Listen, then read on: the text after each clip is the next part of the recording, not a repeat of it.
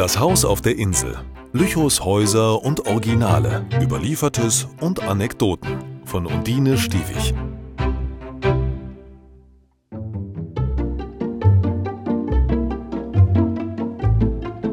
Pflanzen im Brauchtum des Wendlandes.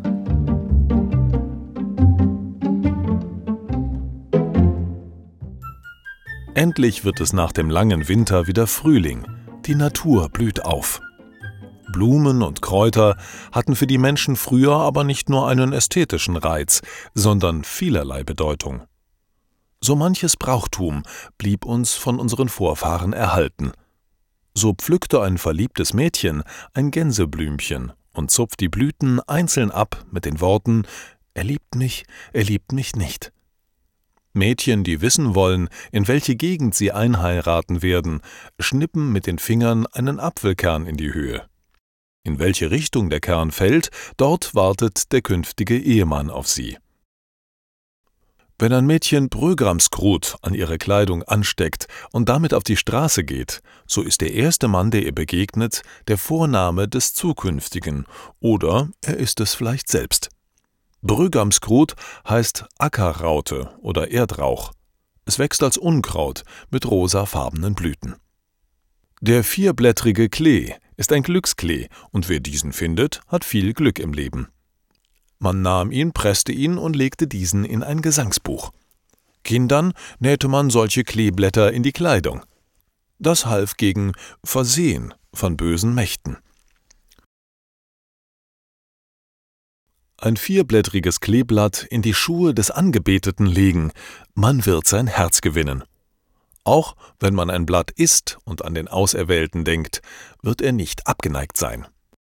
Auch soll ein vierblättriges vor Blitzeinschlag helfen, wenn man es in eine Ecke der Stube legt. Auch gegen Zaubereien ist man gewappnet, wenn man das Blatt bei sich trägt. Findet man ein fünfblättriges Kleeblatt, wird die Liebe im Leben immer vorrangig sein. Ein siebenblättriges bringt den Tod. Nimmt man Blätter des Breitwegerichs und zählt die heraushängenden Röhren der Pflanze, so kann man feststellen, wie viele Kinder man bekommen wird. Die langen Enden deuten auf die Mädchen, die kurzen auf einen Jungen hin. In einigen Gegenden zeigen die kurzen Enden auf ein kurzes Leben hin. Der Spitzwegerich hilft gegen Husten und dient als Desinfektionsmittel. Zerkaut man es und legt es auf eine Wunde, heilt diese schneller. Schulkinder wollen wissen, was ihnen in der Schule bevorsteht. Sie entfernen vom blühenden Gras die Ähren und ziehen die Stiele über die Zunge. Brennt es, gibt es Schläge oder Ärger.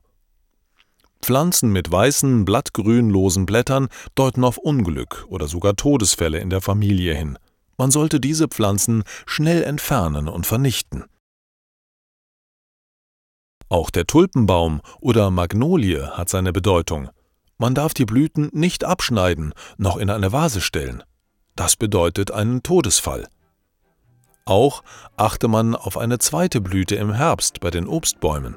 Es könnte sein, dass ein enges Mitglied der Familie sterben könnte. Dieses Obst sollte nicht gegessen werden. Manche Pflanzen wirken auch auf Haustiere. Grasbüschel an die Stalltüren hängen sperrt die Hexen aus. Um vor Tierkrankheiten zu schützen, sollte zu Silvester der Grünkohl an die Tiere aufgefüttert werden. Rosmarin riecht stark aromatisch. Der Landwirt hängt ein Sträußchen in die Ställe der Tiere. Dann gedeihen sie besser.